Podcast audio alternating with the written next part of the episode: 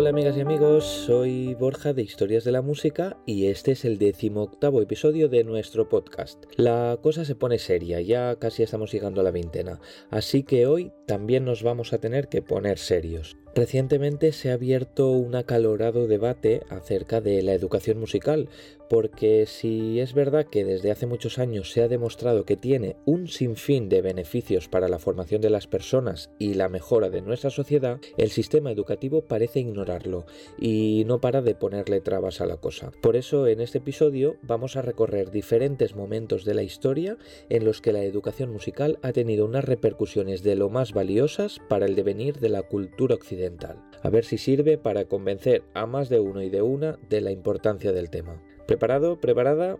Venga, pues al lío. Empezamos.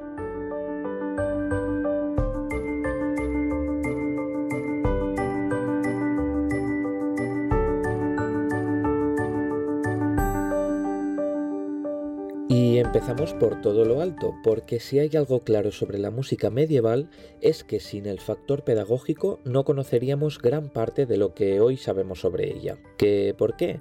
Pues porque piensa que hasta más o menos el siglo IX no se empezaron a desarrollar los primeros sistemas, vamos a decir, fiables de escritura musical. Así que, ¿cómo aprendían antes de esto? Pues simplemente a base de transmisión oral. Y hubiera sido muy difícil que toda esta música hubiera llegado hasta el presente simplemente corriendo de boca en boca. Entonces, ¿qué nos ha permitido saber lo que sabemos sobre la música de este periodo? Pues aquí viene el quid de la cuestión, porque muchas de las primeras y principales fuentes de la música medieval son tratados teóricos, muchos de ellos escritos con fines didácticos. Algunas de las muestras más antiguas con las que contamos son los volúmenes Música en Y Escólica en Kiriadis, fechados en el siglo IX de nuestra era, y fundamentales para poder comprender los primeros pasos de la evolución polifónica. No se sabe a ciencia cierta quién es su autor, ya que aunque tradicionalmente se habían atribuido a un monje llamado Ugbaldo de Santamán, otros autores piensan que fueron escritos por el abad Odón de Cluny o incluso por otros teóricos menos conocidos. En fin, uno de esos misterios musicales que seguramente nunca se acabará de revelar. Lo que sí es seguro es que gracias al música en Kiriadis se han podido conservar algunas de las muestras polifónicas más primitivas, como por ejemplo esta secuencia Rex Caeli.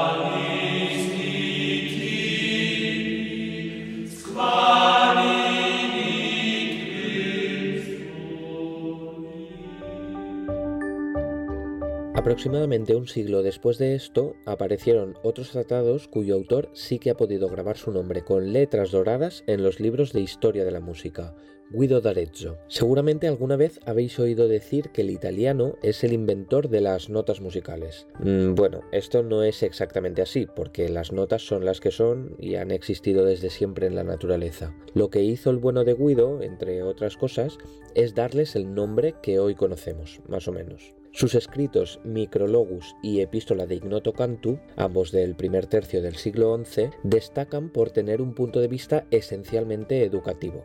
Entre sus novedades destaca la introducción de la solmización, un método pensado para poder memorizar las melodías del canto gregoriano más fácilmente, dándole a sus notas una serie de sílabas extraídas de un conocido himno dedicado a San Juan. Ut, re, mi, fa, sol, la. ¿Os suena, no? Bueno, pues esta es solo la punta del iceberg, porque realmente en los trabajos de Guido d'Arezzo se incluyen muchas otras valiosas aportaciones, como la explicación del sistema hexacordal, ya que como os habréis fijado en la época solo se contaban seis notas y no siete, o la evolución de la notación musical diastemática, es decir, la que nos indica con mayor exactitud la altura de los sonidos, algo que consiguió mediante la escritura de las notas sobre un tetragrama o mediante la utilización de diversos colores. Y seguramente también estarás pensando en la importancia de la mano guidoniana, pero no, aunque reciba su nombre, en realidad este famoso recurso didáctico que sirve para comprender el funcionamiento de los hexacordos no se encuentra en ninguno de los tratados de Guido, sino que fue atribuido a él posteriormente por sus seguidores. Así que vaya, siento el fiasco, pero tampoco podemos decir que Guido fue el inventor de contar con los dedos.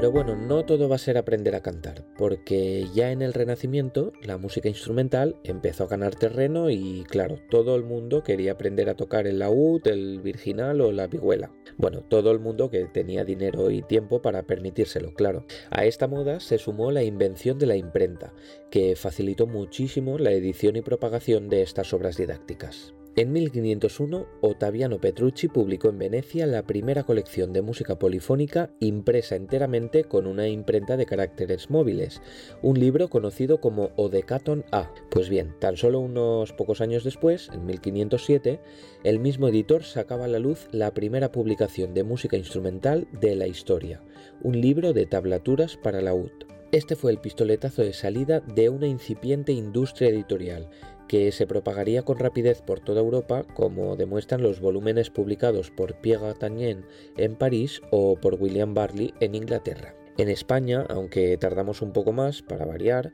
no nos podemos quejar. La primera publicación de música instrumental surgió en 1536 en Valencia y se trata de la obra El Maestro de Luis de Millán. Dos años después veía la luz la primera publicación castellana, Los seis libros del Delfín, en este caso de otro Luis, Luis de Narváez. Ambos son volúmenes dedicados a la vihuela, principal instrumento español de la época y del cual estos autores son los mayores representantes.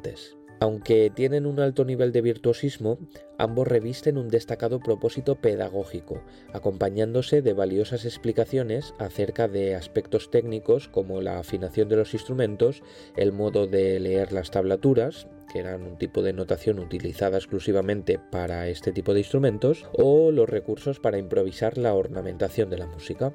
En el trabajo de Narváez se incluye esta famosa Canción del Emperador, una transcripción instrumental de una canción del compositor franco-flamenco Josquin Desprez.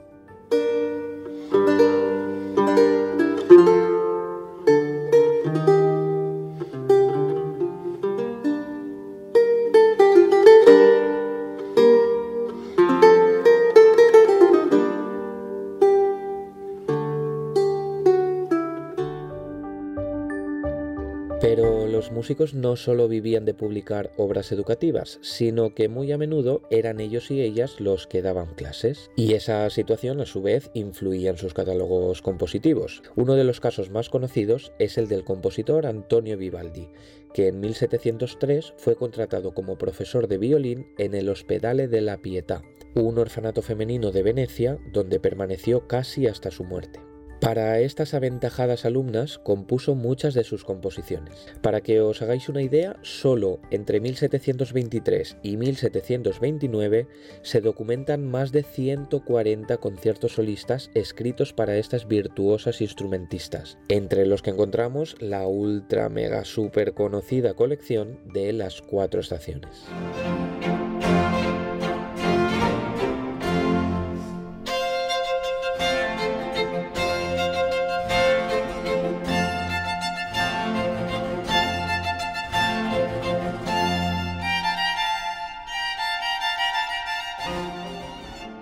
Otra importantísima compositora y maestra de esta época, de la que ya hablamos en un episodio, fue Elisabeth Jacquet de la Guerre. Esta virtuosa clavinecista fue demandada como profesora de este instrumento por algunas de las personas más importantes de la corte de Luis XIV. Y claro, para sus lecciones publicó varios libros de piezas como esta Couganté de su suite número 2 en sol menor.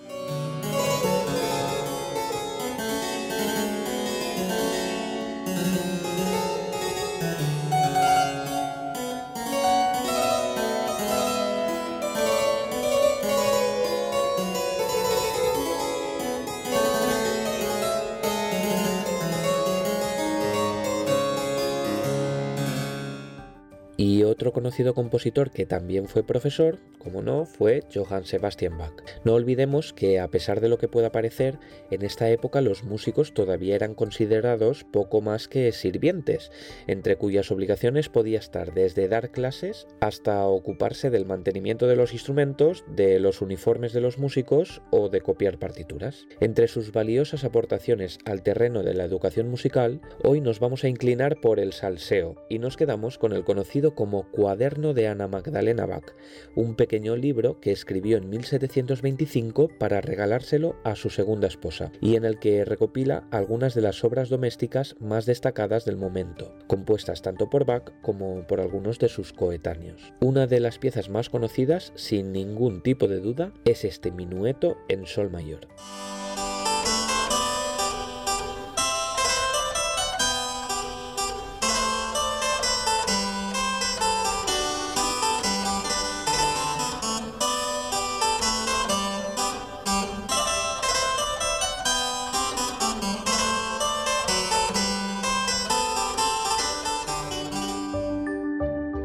中 Aunque si hay un compositor cuya faceta didáctica es de lo más importante, ese es el italiano Domenico Scarlatti. Bueno, aunque en Italia la verdad es que no estuvo demasiado tiempo, porque en 1719 fue contratado por el rey de Portugal para dar clases a su hija, la joven Bárbara de Braganza. No creáis que era una obligación como cualquier otra, porque la princesa era una mujer muy culta y gran amante del arte. Al parecer, bajo la tutela de Scarlatti se convirtió en una virtuosa interesada por conocer los mejores avances musicales de su tiempo y por consumir la mejor música de Europa. Scarlatti fue una figura tan esencial para ella que cuando en 1729 se casó con el príncipe español Fernando de Borbón, el futuro monarca Fernando VI, se llevó a su profesor de música con ella a Madrid. Aunque esto permitió que España participara en cierta manera en un capítulo destacado de la historia musical, la verdad es que para Scarlatti no fue demasiado ventajoso, ya que esto lo aisló de la escena europea, en la que en aquel momento pasó ciertamente inadvertido. Pero su aportación es de lo más influyente, ya que para las clases de María Bárbara de Braganza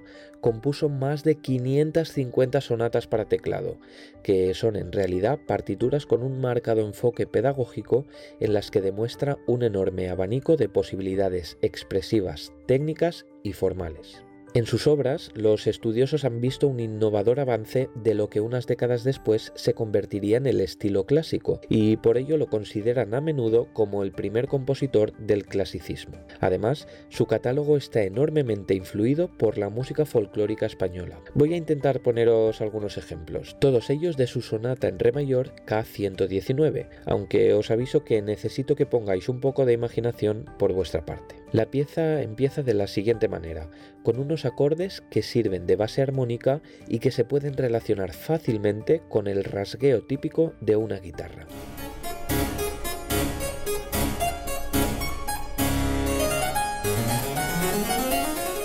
A continuación, podemos escuchar un ritmo claramente ternario muy típico de la música popular española, y que, como utiliza notas repetidas, parece querer asemejarse al repiqueteo de unas castañuelas.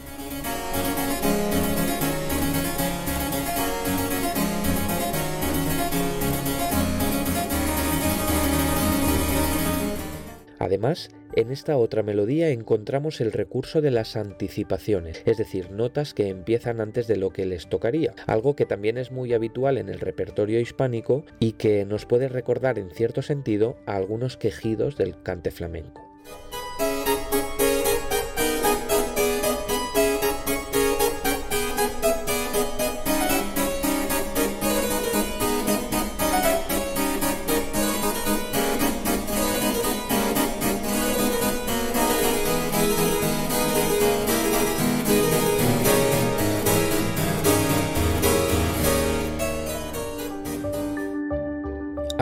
Scarlatti tardaría un par de siglos en tener cierta influencia para la música europea, lo cierto es que poco después de él otros compositores repetirían la fórmula didáctica, aunque ya no en el clavicordio, sino en el nuevo instrumento de moda. El piano. Si por aquí anda algún pianista, seguro que estos nombres le suenan e incluso puede ser que hasta le traigan malos recuerdos. Es el caso de Muccio Clementi, un pianista romano afincado en Londres, cuyos estudios y sonatinas han servido para iniciarse en el piano a un gran número de músicos, desde las primeras décadas del siglo XIX hasta hoy mismo. Aunque su figura se suele acotar a este campo, la verdad es que fue de lo más influyente en la evolución musical que dio lugar entre los siglos XVIII y XIX. En la década de 1780, por ejemplo, realizó una gira por toda Europa que lo llevó hasta la Viena de Mozart, con quien tuvo que retarse en un duelo musical para la diversión del emperador José II. La habilidad y el virtuosismo de ambos fue tan exagerada que el emperador se vio forzado a declarar un empate, algo que a Mozart no le sentó demasiado bien. Aunque, bueno, por mucho que en sus cartas le dijese de todo, el muy pillo utilizó la melodía de una sonata de Clementi en la obertura de su ópera La flauta mágica, lo que enfureció al compositor italiano que a partir de entonces siempre acompañaba las partituras de esta pieza con la nota aclaratoria de que había sido compuesta 10 años antes que la obra del genio de Salzburgo. En concreto, esta obra se trata de su sonata en si bemol mayor, opus 24, número 2. A ver si os suena.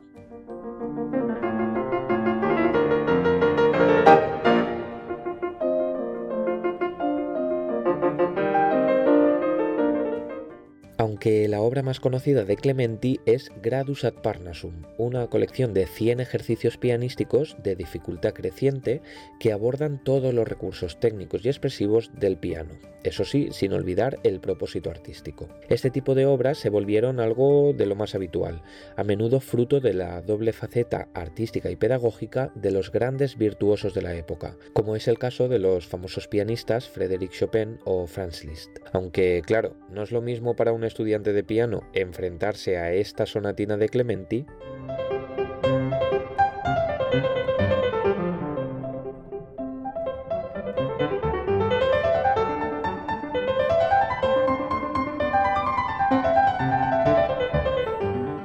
que a este segundo Ganetut del virtuoso pianista Sigismund Thalberg.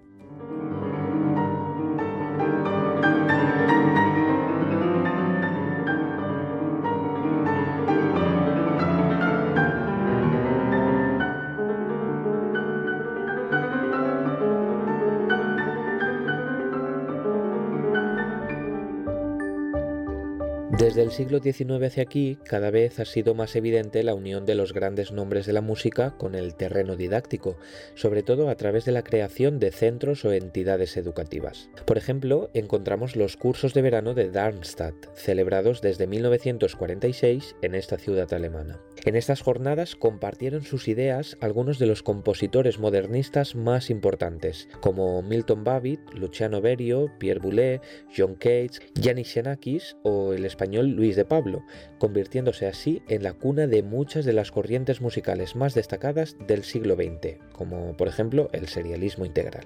Aunque por otro lado también encontramos a muchas personas que se han labrado su reputación musical básicamente como docentes. Tenemos por ejemplo a Edvard Willems, Emil Jacques Dalcroze o el japonés Shinichi Suzuki, tres pedagogos cuyas metodologías de educación musical siguen estando muy vigentes. O también una figura que ya os sonará y que sabéis que me encanta, la de la todopoderosa Nadia Boulanger. Aunque creo que ya lo he hecho en alguna que otra ocasión, os recomiendo la lectura de Mademoiselle, un libro de Bruno Monchagnon que te permite descubrir de primera mano la gran influencia que esta mujer tuvo en la música del siglo XX desde su aula, por la que pasaron muchos de los compositores más influyentes de las últimas décadas, entre los que encontramos algunas personalidades españolas como Rosa García Scott, los catalanes Irineu Segarra y Narcís Bonet o el sevillano Manuel Castillo, autor de este quinteto con guitarra.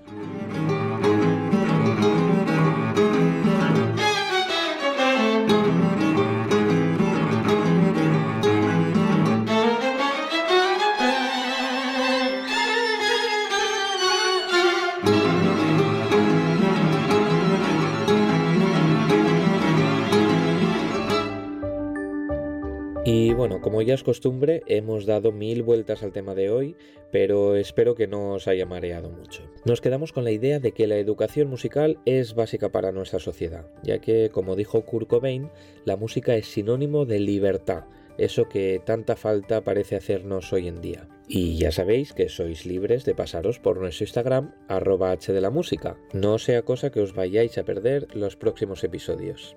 Hasta pronto.